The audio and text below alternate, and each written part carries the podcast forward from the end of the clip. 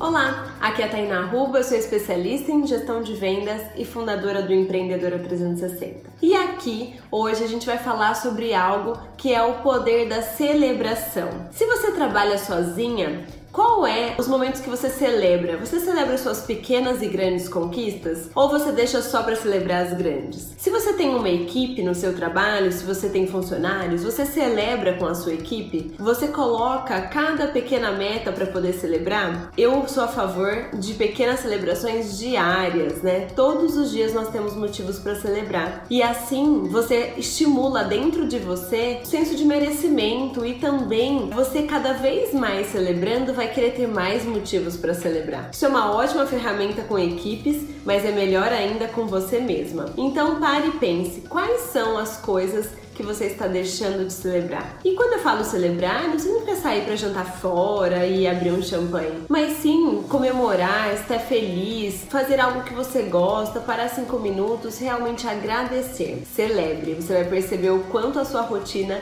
vai se transformar, você vai se tornar mais feliz e completa por dentro e mais coisas boas vão chegar para você. Se você gostou dessa dica, dá o seu curtir aqui embaixo, se inscreve no canal que todo dia eu trago conteúdos para você.